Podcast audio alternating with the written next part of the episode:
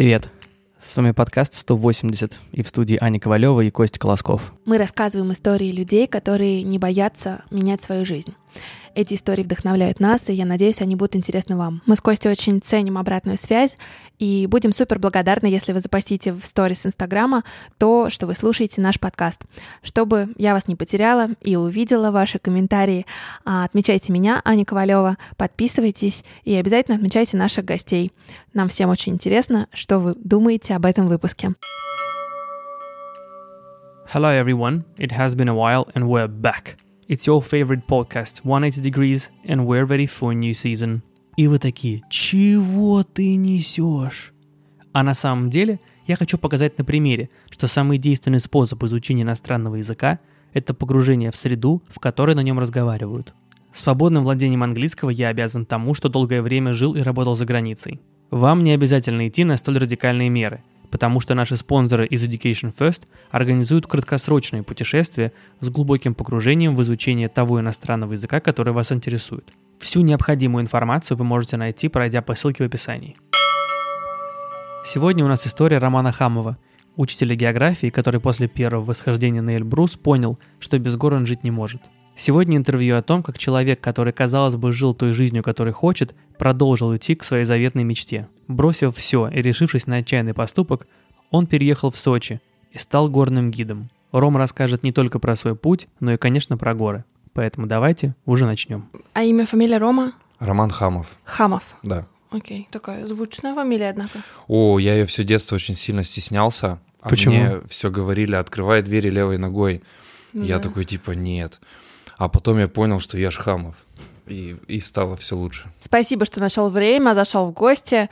Мы очень рады приветствовать тебя. И сегодня мы снова поговорим о том, о чем мы очень любим с Костей разговаривать. Про путешествия? Про путешествия.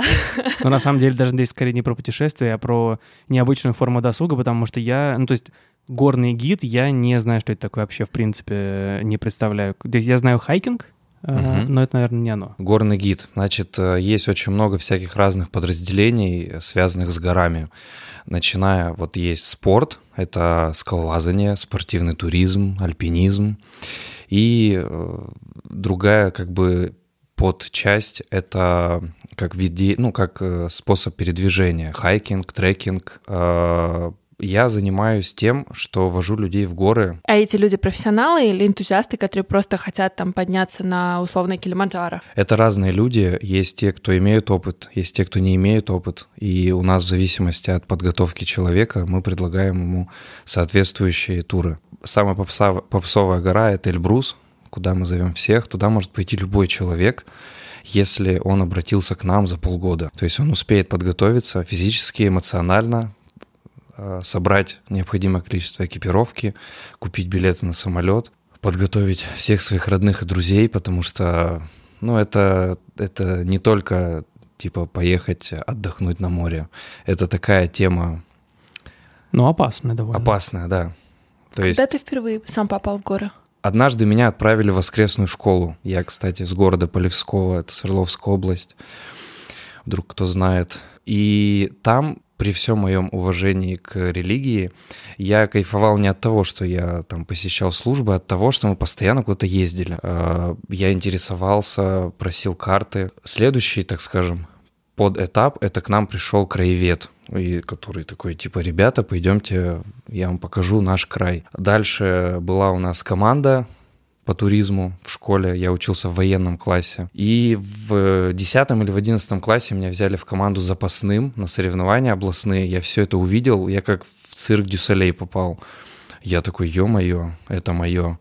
Я спросил у нашего преподавателя, учителя, говорю, а есть вообще, ну, мне предстояло поступление, я говорю, а есть что-то вот связанное с этим? Он говорит, нет, это просто хобби, не учат хобби в институтах. Как бы параллельно я, э, у нас было такое УПК, я не знаю, есть... Что такое УПК? Это дополнительное образование в 10-11 классе. Там есть автодело, поварское дело, всякие вот такие движухи, и в том числе был туризм. Я туда пришел, и учительница сказала, пишем проекты. Я такой, о, прикольно. И мы создавали эколого-краеведческую тропу на территории пруда, которая находится близ города Полевского. когда мы с ней написали, мы выиграли конкурс престижный, я получил губернаторскую премию, и она такая, вот сейчас ты вот выиграл, тебя сейчас все будут звать во все институты, а чего ты вообще хочешь? И это, ну, я такой отвечаю, говорю, я хочу в армию, потому что я учился в военном классе, я говорю, я хочу воздушно-десантные войска. Она говорит, а что потом? И это было мне как удар ниже пояса, типа, в смысле потом? Я с седьмого класса готовился к армии, а вы мне тут рушите все мои мечты.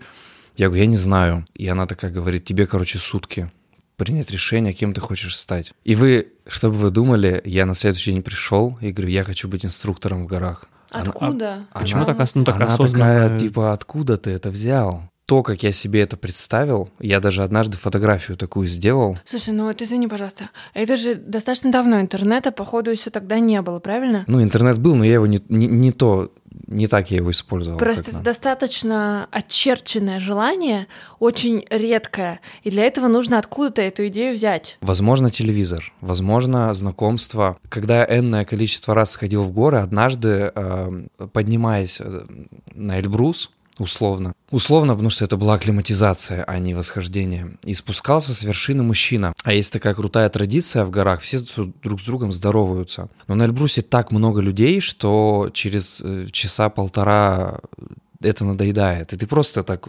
ну, отворачиваешься и идешь дальше. Но тут э, можно, конечно, сказать, что я как-то придумываю, выдумываю, но тут что-то внутри у меня такое, вот с ним поздоровайся. Я такой, здравствуйте. И он такой, здравствуйте. Я говорю, ну вы с вершины. Он говорит, да, как там погода? Он говорит, да супер, сходили, все отлично. И я такой по голосу услышал что-то знакомое. Я говорю, вас не Александр зовут? Он говорит, Александр. Я говорю, Лебедев? Он говорит, да. Он снимает маску, и это такой был момент, потому что я весь 10-11 класс следил за ним ВКонтакте, смотрел его фотографии, видео. Это гид на Эльбрусе. Вот, возможно, это оттуда. Он вообще был в какой-то степени моим наставником. Я ему периодически задавал какие-то вопросы, тонкости профессии. Он мне всегда охотно отвечал, за что ему большое спасибо. Возможно, так, ну смотри, мы были на моменте, когда ты сказала отчетливо, что собираешься быть э, гидом в горах. Да, инструктором в горах. Инструктором в горах. И тут происходит интересная штука. Из всех институтов, которые мне предложили пойти, был единственный, где был бюджет, а я жил с мамой, не было возможности учиться на платном. Плюс там был настоящий турклуб, где по-настоящему учили туризму. Это был педагогический университет. Туда надо было сдавать ЕГЭ, э, это география, биология и русский язык я биологию не сдавал. И был такой, ну, как мне кажется, это не очень круто. В тот год э, было запрещено выбирать другой какой-либо предмет, э, если ты не подписал вот это заявление до 1 марта. На дворе май. Понятно. А мне надо сдавать биологию, чтобы поступить туда, где есть хороший турклуб, где меня ждут, где я научусь тому, впоследствии чего я стану инструктором в горах. И мне говорят, нет, мы начинаем с мамой обзванивать все инстанции, нам везде отказывают.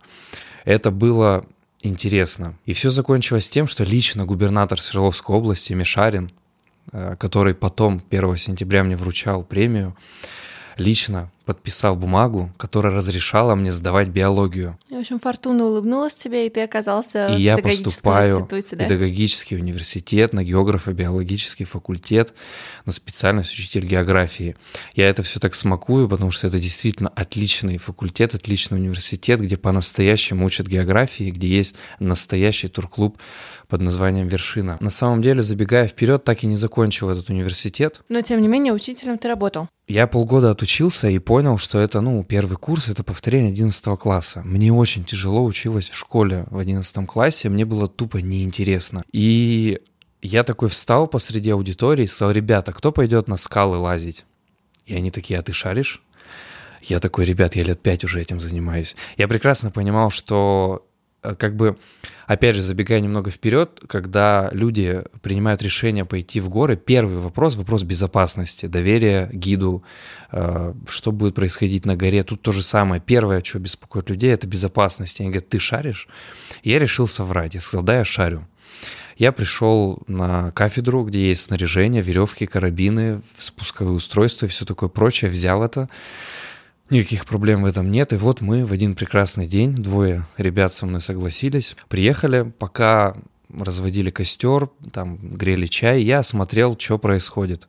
Много ребят занималось, а накануне я смотрел ютубчик, как организовывать станции, как э, производить спуск. Как стать гидом за 30 минут? Подъем. да, да, да, да. И вот э, я залазю на скалу, вешаю веревки, и все так классно проходит. И пока, когда мы возвращались назад, э, я счел своим долгом признаться. Я сказал, ребята, первый раз был, вы меня простите, но вот такая вот правда. Они такие, ну ты, конечно, козел, но было классно. И завертелось. Вот за последующие полгода я не учился вообще. Да, по сути, твои первые клиенты — это вот твои однокурсники.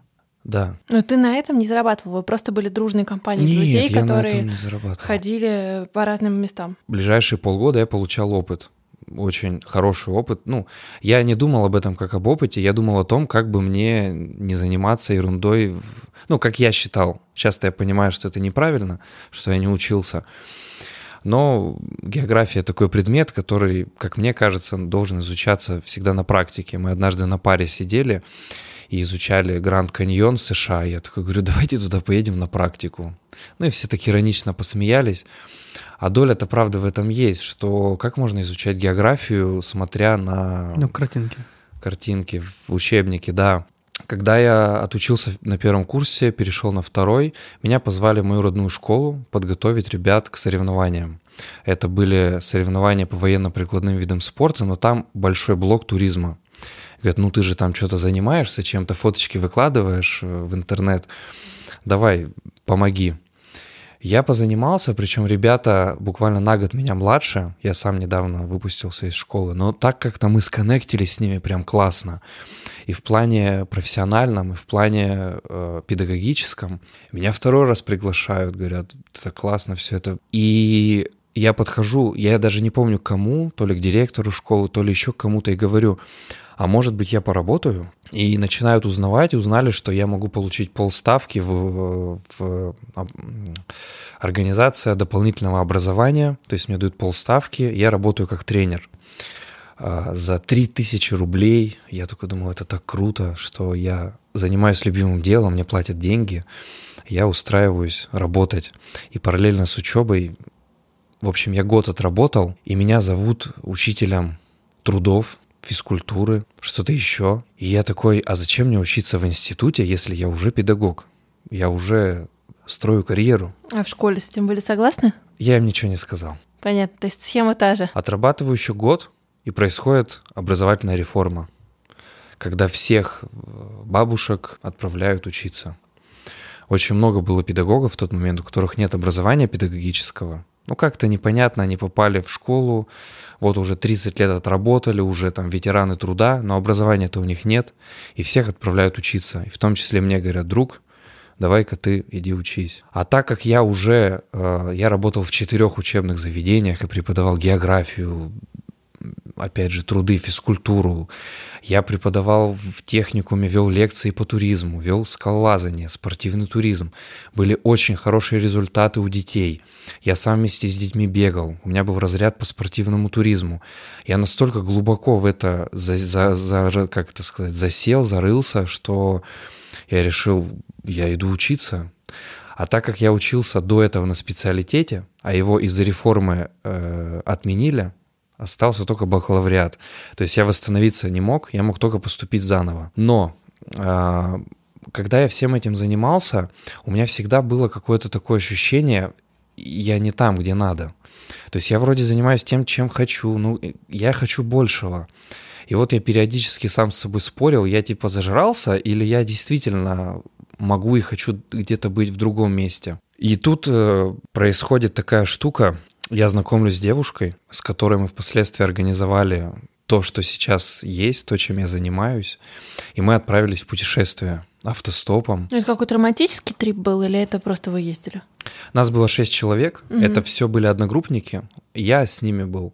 Причем такая интересная история, когда я, так скажем, подкатывал к этой девушке, я был на соревнованиях в Липецке и мог общаться только в, там ВКонтакте, там в WhatsApp, и я такой пишу ей, а какие у тебя планы на лето? И она написала, ай да, ничего особенного, но она ничего особенного не написала, она написала, ай да, хотим после а, Абхазии пойти вдоль моря пешком до Крыма. А я прочитал не Айда, а Айда, типа с нами. И я такой, ну если приглашаешь, то ваш план полная фигня, я вам предлагаю ехать автостопом. То есть то расстояние, которое вы хотели там за две недели преодолеть, мы его преодолеем за пару дней. И дальше мы все оставшееся у нас время потратим на Крым. Она решила мне взять на понт и говорит, а, а поднимешь нас на Эльбрус? Я такой, как бы понял, что у меня очень мало времени для того, чтобы принять решение. Но я же такой альфа-самец. Я такой пишу, конечно. Я понятия не имею, что такое Эльбрус, э, что такое высокие горы. Но я уже писанулся, я подкатываю к девушке. Мне надо быть крутым. И я начинаю в ближайшее время штудировать все ютубчики, все каналы, писать тому же самому Александру Лебедеву про мои планы туда-сюда, писать самым разным людям, которые были на Эльбрусе. Я теоретически подготовился прям капец. Вот. И мы поехали в то самое путешествие и поехали на Эльбрус. Мы э, не поднялись 100 метров. Для тех, кто не был в горах, это очень странно звучит, типа 100 метров, ты поднялся на высоту 5500 метров, ты что, дурак? Вот. Ну, Тут... Там, наверное, очень тяжело и... Погода была отвратительная, причем накануне там погибла девушка, которая была на Эвересте, и тут она погибает на Эльбрусе. И за это, в этот день всего одна группа поднялась, и та, которая спускалась, сказала нам, ребят, дальше идти не надо. Типа, вы уже забрались туда, куда не стоит забираться. И я считаю, что это очень круто, что мы не поднялись. Почему? Когда мы вернулись на Урал, мы вот это все увидели, мы увидели Сочи, мы увидели Крым, мы увидели Эльбрус, Кавказ. Когда я заехал в Баксанское ущелье, в котором находится эта гора, я как будто домой заехал. Мы так восхитились с э, Ириной, это вот та самая девушка, что мы такие, мы не хотим жить на Урале, мы хотим жить на юге. Когда начало рождаться наше, наше будущее, как бы, это мы хотим водить людей в горы. И мы такие, давай сделаем так. Я дорабатываю в школе, учебный год следующий, ты получаешь диплом, у меня уже опыт есть, я снова отчисляюсь из института, потому что если я не работаю в школе, соответственно, зачем мне учиться в институте? Мы с тобой, не думая, едем в Сочи жить, и в сезон летом водим людей в горы. И сопоставляя свои планы с, с нашей мечтой, что типа мне это все надоело, мне надоело работать в четырех местах, плюс моя мечта. Я просто 31 декабря прошел, уволился отовсюду и ушел подрабатывать промышленный альпинизм. И как бы ждать, пока Ирина закончит университет, и мы вместе двинем в горы. И параллельно я начал так называемый набор групп в горы. Ничего мы не набрали, но мы, э, ну как сказать, ничего не набрали. Мы набрали э, двух людей, которым я очень благодарен, что они нам поверили. Это семья из Полевского, Вова и Юля. Я им написал, ребята, я ищу спонсоров для того, чтобы вложить деньги в маркетинг и водить людей в горы. И мне Вова написала, давай ты нас сводишь на Эльбрус. И вот мы, она получает диплом, и мы отправляемся с ней в горы. Сначала мы водим 4 тура по Адыгее на Большой Тхач, и потом отправляемся в свой первый коммерческий тур на Эльбрус. Кстати, еще не сказал про то, что Почему хорошо, что мы не поднялись прошлый год? Потому что это начало свербить, что мы должны подняться. Угу. И вот это все вместе сочлось, и мы поднялись. Мы подняли эту группу, и тогда я одна из причин, почему я вообще людей вожу в горы, она родилась тогда, когда Вова мне обнял и сказал спасибо, что ты меня сюда поднял. Я-то был убежден, что он сам поднялся. Я ему, ну, просто я типа параллельно шел там, что-то помогал. А он искренне видит мое участие в его успехе. Меня это так вдохновило. И ты полностью отошел от преподавания, получается, и теперь занимаешься только этим. Да. Причем мы сделали, мы не только сходили на Эльбрус, мы еще и уехали в Сочи. И я просто беру в долг у друга денег, и мы просто садимся в машину. Ирина такая, как... Она молодец, что она стопорила это, сомневалась. Она говорила, что, что мы делаем вообще? Мы... Это неправильно. Зачем? Я говорю, надо... Я как такой, я говорю, взял ее за руку, посадил в машину и сказал, поехали. И мы двинули в Сочи. Мы приехали в Сочи ночью, э, легли спать прямо в машине, проснулись, я говорю, давай, твоя задача найти жилье, моя задача найти работу. У меня в кармане было 11 тысяч рублей. Она находит комнату где-то на окраине. Там есть такой район Мамайка. А, она находит там комнату. Там супер я не побоюсь этого слова, отвратительный контингент из людей, съехавшихся со всей страны, которые, давайте вещи своими именами называть, всякие алкаши. И вот мы туда заселяемся, я нахожу работу таксистом, мы тут же отдаем 10 тысяч за комнату, у меня остается 1000 рублей, я на 500 рублей заправляю машину и на 500 рублей покупаю продукты. Ирина готовит, а я иду работать таксистом. Я даже помню свою первую поездку, ко мне села такая типичная российская семья, они какие-то злые такие, и такие, нам на хлебзавод. А у хлебзавода три остановки, а у них должна была произойти встреча с хозяином жилья, чтобы передать ключи а там реально очень сложно перейти дорогу. Я такой подъезжаю к той остановке, которую меня ведет навигатор. Я говорю, мы приехали. Они такие, а где наш э, хозяин жилья? Я говорю, я не знаю. Они ему звонят, начинают кричать в трубку. Таксист подъехал, вас нету. Он такой, ну я же сказал вам, куда подъехать. Ну таксист туда и подъехал, ведь он же не дурак. Я сижу, у меня под просто вот так вот течет, вот так вот по голове. Я такой, типа, блин, это же я всему виной. А я такой сижу с каменным лицом, как будто бы, ну, я выполнил свою работу. Мне было очень стыдно, но я понимал, что это последствия моих поступков, что мы просто сели и поехали. Вот, и вот так вот мы прожили в Сочи до апреля. То есть мы в сентябре приехали и в апреле уехали в горы. Вы ждали сезон? Да, и на самом деле там копили, не копили, мы просто жили, а, как сказать, ну вот тебе надо что-то покушать, и ты идешь ну, и работаешь. А много вообще вот таких компаний, которые занимаются восхождениями на там тот же Эльбрус? Это большой рынок? А, вообще каждая гора это отдельный рынок. Ого. Серьезно? Каждая гора это отдельный микрокосмос. Почему? На каждой горе отдельный живет народ, то есть на Эльбрусе со стороны, откуда мы водим, Кабардино-Балкария, там живут балкарцы. Они диктуют, как бы, ну, как сказать, они диктуют правила, они диктуют, как это все будет выглядеть. Взять э, Казбек, там, с одной стороны, живут грузины, там тоже все по-другому. Вот, и... А все по-другому, что, что подразумевает собой? А, от технической стороны, то есть у каждой горы есть своя категория сложности, а, до вот этой вот, до коммерческой, то есть люди, которые находятся там, они устанавливают свои правила. Как ты живешь, что ты ешь, за что платишь, какие услуги у тебя могут быть, как они тебе предоставляются и так далее. Вот, у меня, знаешь, какой вопрос был? Вот те люди, которые ходят в горы, у меня складывается ощущение, что это своего рода, когда ты первый раз бываешь в горах, ты как будто бы заражаешься какой-то болезнью, и потом начинаешь еще, еще, и ты уже без этого не можешь. Так ли это? Один из самых главных плюсов нашего, ну это как ни крути, это бизнес, это очень высокий LTV, так называемая жизнь клиента. Это сколько раз твой продукт купит человек. Вот у нас, если ты все сделал нормально, то вероятность того, что к тебе вернутся, равна примерно процентов 90.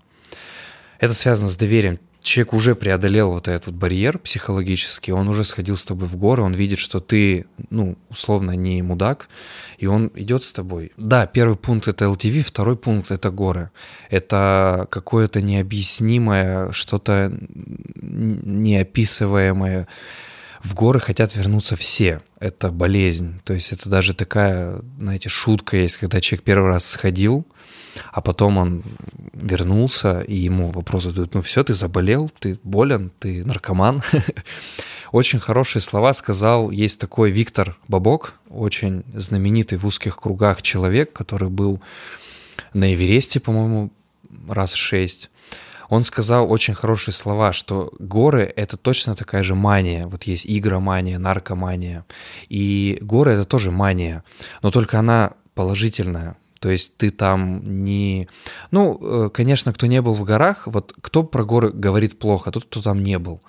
И многие скажут, что горы это опасно, неоправданно. Не, ну понимаешь, люди же о другом говорят. Люди говорят, что я себя намеренно не помещу вот в это состояние опасности, когда может сойти лавина там и так далее. Есть вещи, которые ты не можешь контролировать. А горы это все-таки сознательный выбор, в который ты можешь и не пойти, если ты знаешь, что там опасно. Когда ты идешь на гору, ты осознаешь, что ты можешь погибнуть.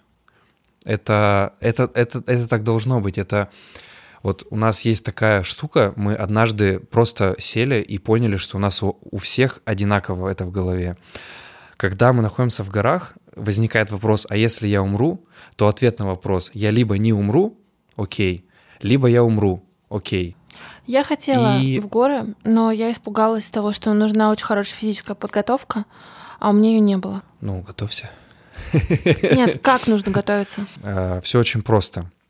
Если мы берем Эльбрус конкретно, то э, достаточно тренировать ноги и сердечную мышцу. То есть, э, что мы рекомендуем будущим участникам?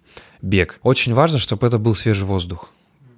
Это, это в голове возникает вот это привыкание к свежему воздуху. Э, увеличивается выносливость, в том числе связанная с, со здоровьем, то есть ты вдыхаешь холодный воздух, который может быть, э, не может быть, а который будет в горах. А, То есть ты как бы полноценно готовишь к себе, к себя к горам. Дальше э, нужен перепад высот, очень важен. Это бег по лестнице. И плюс тренировка, опять же, выносливости. То есть когда ты бегаешь, на каждый, пока, наступая на каждую ступеньку, добегая до девятого этажа, ты две, ну, двух зайцев убиваешь. Первое – это выносливость, второе – это перепад высот. У тебя организм начинает понимать, что такое. Сейчас было ноль, сейчас стало там 50 метров. Горы это для всех или есть те, вот, кому горы противопоказаны? К горам надо прийти. Очень редко, когда человек спонтанно пришел. Мгм. Это бывает, когда человек по пьяни сказал, да я поднимусь, особенно это у парней, и приезжает. Ему надо выполнить свое слово пацана. Я вот так вот пробежала полумарафон. Вот. А в основном это, это приход к этому. То есть это определенный набор каких-то поступков в жизни, который приводит к тому, что я хочу пойти в горы. А какие поступки вот твоих клиентов приводили? Ну, из такого, что, не знаю, необычного чего-нибудь. А, Во-первых, очень частое явление проверить себя, то есть вот э, за- за- айтишник условный сидит за компьютером, и он такой, надоело сидеть за компьютером, пойду пробегу полумарафон. Твоя история. Пробежал, классно, хочу еще. Пошел, позанимался дайвингом, хочу еще. В определенный момент он придет к горам. Но почему-то, опять возвращаясь к истории горы для всех, почему-то в горах люди остаются. Э, Редкое явление, когда люди почему-то уходят от горы, занимаются чем-то другим. Но мне кажется, это еще история про преодоление, потому что вот эти все штуки, это же ты преодолеваешь себя, и ты начинаешь себя уважать. Тебе тяжело, но фактически вот этот результат, который ты получил в безумной красоте, это ощущение победы над собой. Вот, да, много вот этих вот э, э, амбиций. Вот очень много амбициозных приходят, и они понимают, что горы не для амбиций. То есть, когда горы — это процесс. Мгм. Кто приходит в горы э, и воспринимает горы как результат, он либо уходит оттуда, что я уже и говорил, это редкое явление, либо просто горы, вот восхождение на Эльбрус, это подобно прыжку с парашютом, только там ты потратил полторы минуты, а тут 10 дней. Это такое э, замедленный прыжок, где ты э, понимаешь, что с тобой происходит, и ты приходишь вот к этим каким-то глубинным штукам. Э, с понимание себя, понимание людей, понимание природы. Ты видишь эту природу, ты видишь, насколько она мощная. Потому что когда ты живешь э, в э, городе, городе, да. ты думаешь, что ты можешь контролировать. Почему многие отказываются в первый раз идти? Потому что они понимают, что они не смогут контролировать. Это как лететь в самолете. Ты ничего не контролируешь. Вот как-то так совпало. Вот. Не то, чтобы там каждый, там, каждая лягушка хвалит свой там кулик, э, но как-то так совпало, что действительно горы для всех. Естественно, есть те, кто не переносит горную болезнь. А что это? Горная болезнь – это недостаток кислорода в крови. То есть в горах разреженный воздух. И чем выше ты находишься, тем меньше кислорода попадает в кровь. И соответственно, возникает гипоксия, Мгм. которая переходит в отек легких, отек мозга и смерть.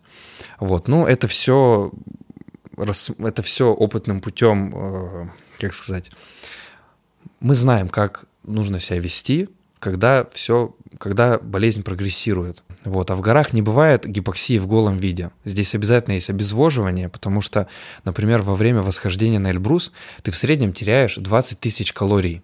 Их накануне скушать невозможно. Это очень много еды, соответственно, обезвоживание гарантировано. Плюс ты идешь на Эльбрус с места, где мы живем, с высоты 3 800 до вершины и обратно, в одну сторону 7,5 километров, это туда-обратно 15 километров, и набор высоты 1800 метров.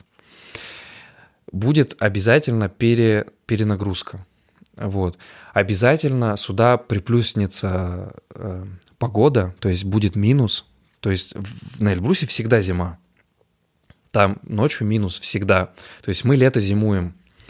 Вот. Я когда для себя такой, типа, я хочу жить на юге, я не, не хочу жить, э, ну, типа, я, почему, чем я мотивировал, что я хочу жить в Сочи, потому что я не люблю зиму. А потом я понял, что я круглый год живу в зиме, то есть э, зимой я на Урале, а летом я на Кавказе. И бывает даже такое, знаете, ты настолько в настоящем моменте, ты, ну, ты здесь сейчас, что ты спускаешься на канатки и такой, о, там же лето, такой, М, круто, спускаешься, там птички поют, а ты во всем этом манировании весь сгоревший, такой, как круто. Что тебе больше всего нравится в процессе в этом?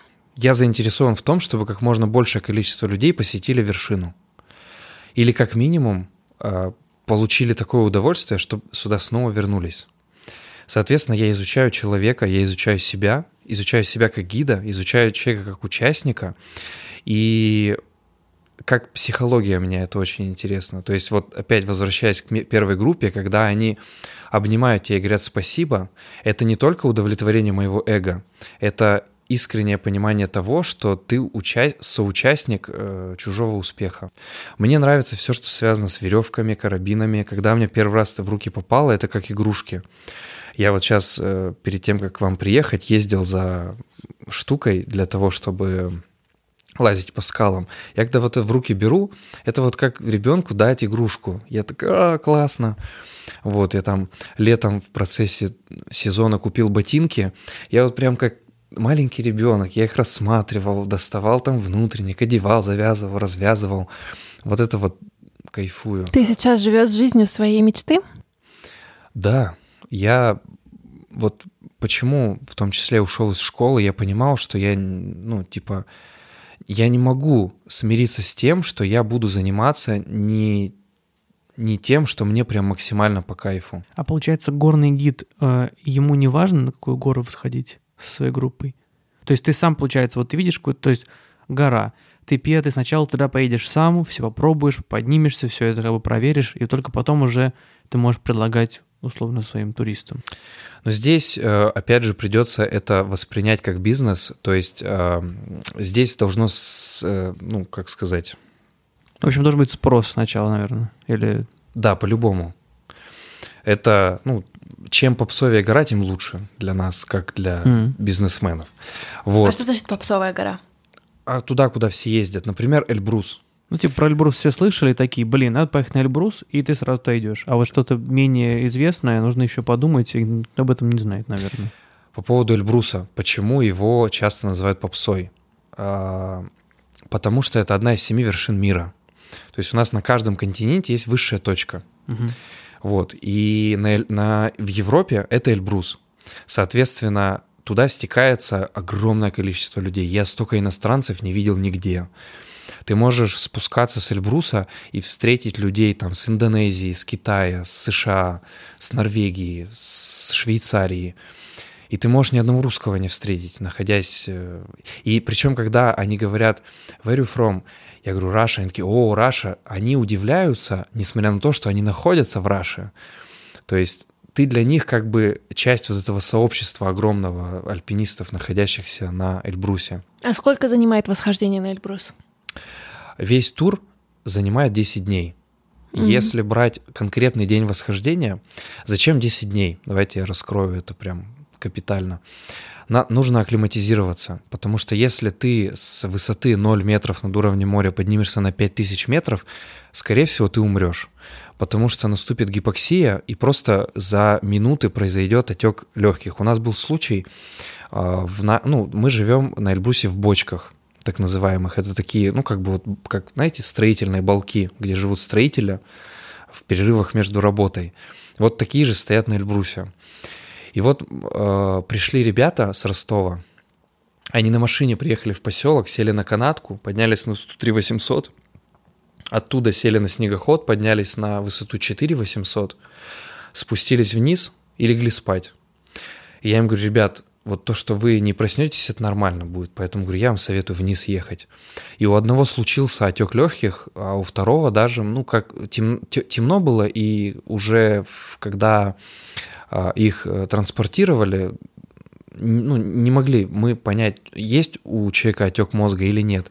Это все вот последствия неправильной вообще отсутствующей полностью акклиматизации. Так вот, эти 10 дней нужны для того, чтобы сходить сначала на 3000 метров, потом подняться на 3800, потом на 4800 и так далее, для того, чтобы организм адаптировался.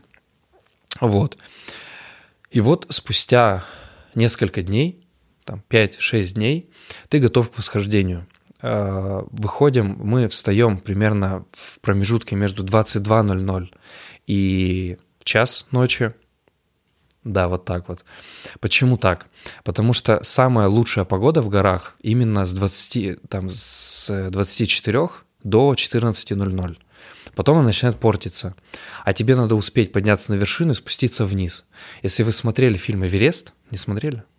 Там прям это проговаривалось, что вы должны до 14.00, то есть наступает это время, ты должен пойти вниз. Примерно точно так же на Эльбрусе. Если ты в 14.00 не посетил вершину, то ты идешь вниз. Хочешь, не хочешь, вне зависимости, какая погода, ты идешь вниз, потому что она может испортиться настолько сильно, что ты там погибнешь. Вот. И выход, в, опять же, в промежутке с 23.00 до 2 часов ночи. Идем, э, вот мы выходим, и, как правило, мы успеваем сесть на канатку, чтобы уехать вниз. Это 16.00. И вот все это время с часу ночи, условно, до 16.00 мы все время идем. На какую гору ты мечтаешь забраться? Сейчас моя э, мечта равно цель — это подняться на 7 вершин мира. Давай перечислим 7 вершин для тех, кто не знает. Очень удивительно, что в проекте 7 вершин 9 вершин. Да, вот так вот объясняю. В Европе у нас э, всегда граница проходила так, она проходила по Кавказскому хребту, и тогда Эльбрус был высшей точкой э, Европы. Но, по-моему, в 1956 году наш географ советский сказал нет, она проходит по Куму-Маныческой впадине. Соответственно, Эльбрус уходит в Азию, часть э, вот этого географического лобби приняла его теорию, и на сегодняшний день ты вот, вот как хочешь, так и принимаешь решение. Она и там, и там проходит. Она стратегически никакой роли не играет. Европейцам вообще пофиг, где она проходит, эта граница. То есть в плане политическом, стратегическом, экономическом никакого значения не имеет. Соответственно, для того, чтобы по-настоящему, по пацаночке выполнить программу, надо подняться и на Эльбрус, который ну, когда граница проходит по Кавказскому хребту, и на Монблан, если она проходит по Куму-Маныческой впадине. Вот у нас уже две вершины. В Африке у нас Килиманджаро. Она находится в Танзании. Ее высота 5895 метров. Она чуть выше Эльбруса. Вот. Ты еще не был там? Нет. Я из всех семи вот этих девяти вершин мира был только на Эльбрусе уже там 20, по-моему, 6 раз. И на Монблане. Вот мы недавно съездили. Дальше Южная Америка — это Аконкагуа в Аргентине. Угу. Высшая точка и Аргентины, и всей Южной Америки. В Северной Америке у нас Денали или Маккинли, э, два названия. Маккинли в честь президента, Денали историческое название, находится на Аляске. Вот. В Азии, естественно, Эверест, 8848 метров – это и высшая точка мира, и высшая точка Азии. В Антарктиде у нас пик Винсон, даже там есть горы. Четырехтысячник, если мне не изменяет память. И э, еще один континент, где у нас две вершины, это Австралия. То есть есть Австралия и Океания. То есть в Австралии пик Костюшка, на который может подняться как бы любая бабуля. Ну, то есть там, э, ну, вы знаете, да, что в Австралии это континент, на котором нету вообще вулканов, например. Вот.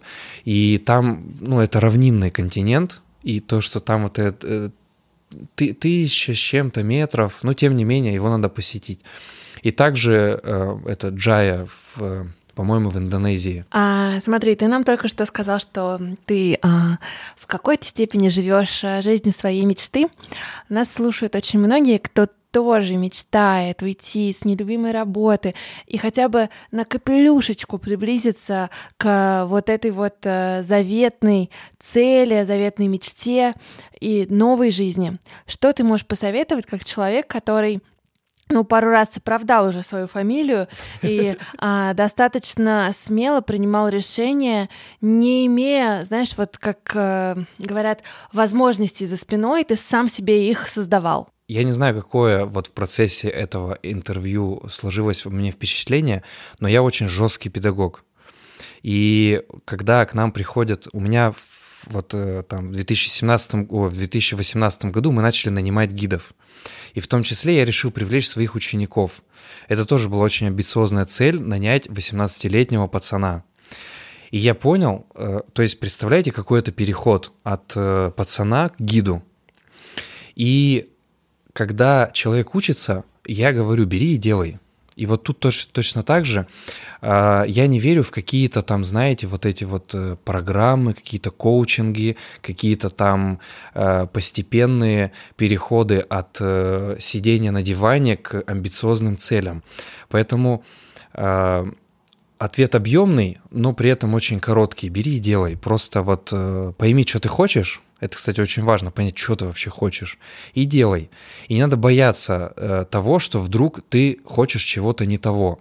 Я когда в школе работал э, и вел труды у восьмых классов, а я, надо сказать, трудовик-то тот еще, я решил, что будет полезнее, если я ребятам буду помогать в выборе профессии. И мы с ними собирались, я говорил, ребята, это было нелегально, это так делать нельзя. Товарищи учителя, учите детей, а не занимайтесь той ерундой, которой я занимался. А, я говорю, чего вы хотите? Процентов 80 говорили, я не знаю, что я хочу, я еще маленький. Что очень плохо, как мне кажется, в восьмом-то классе. А, хотя я сам не знал, чего хочу. Но было несколько ребят, и вот один говорит, я хочу быть инженером. Я говорю, тебе задание на следующий урок загуглить, что такое инженер. И он приходит, выходит к доске и говорит, я не буду инженером. Я говорю, почему?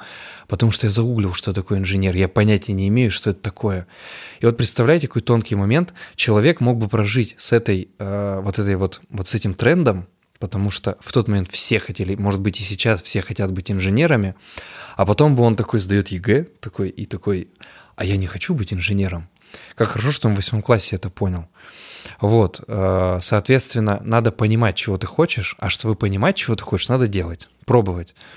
Э, на самом деле, то, что я сейчас рассказал, кажется, что я такой всегда был в горах, всегда был там в лесу с веревками. Я очень много всего перепробовал. Я был автомойщиком, установщиком этих потолков. Я кем только не работал, диджеем, кальянщиком.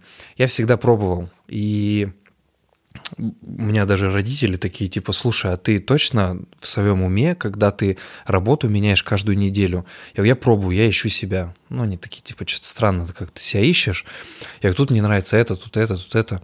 И вот, ну, не рецепт для всех, но надо пробовать, и все, все очень просто. Это, кстати, правда, да. Ну так, значит, будем ну, делать. Ну, звучит как призыв к действию для всех нас да. и наших слушателей. На этой позитивной ноте мы говорим тебе спасибо. Спасибо большое. Вам да. спасибо. И все отправляемся брать и делать. Вершины. Да, брать вершины. Семь. Спасибо большое. Спасибо. Спасибо, что послушали этот выпуск. Мы с Костей очень ценим обратную связь и будем супер благодарны, если вы запостите в сторис Инстаграма то, что вы слушаете наш подкаст. Чтобы я вас не потеряла и увидела ваши комментарии, а, отмечайте меня, Аня Ковалева, подписывайтесь и обязательно отмечайте наших гостей. Нам всем очень интересно, что вы думаете об этом выпуске. А еще у нас есть телеграм-канал и корпоративная почта, которые тоже можно найти в описании к этому подкасту. Пишите нам, мы всегда на связи. Спасибо. Производство Brainstorm FM.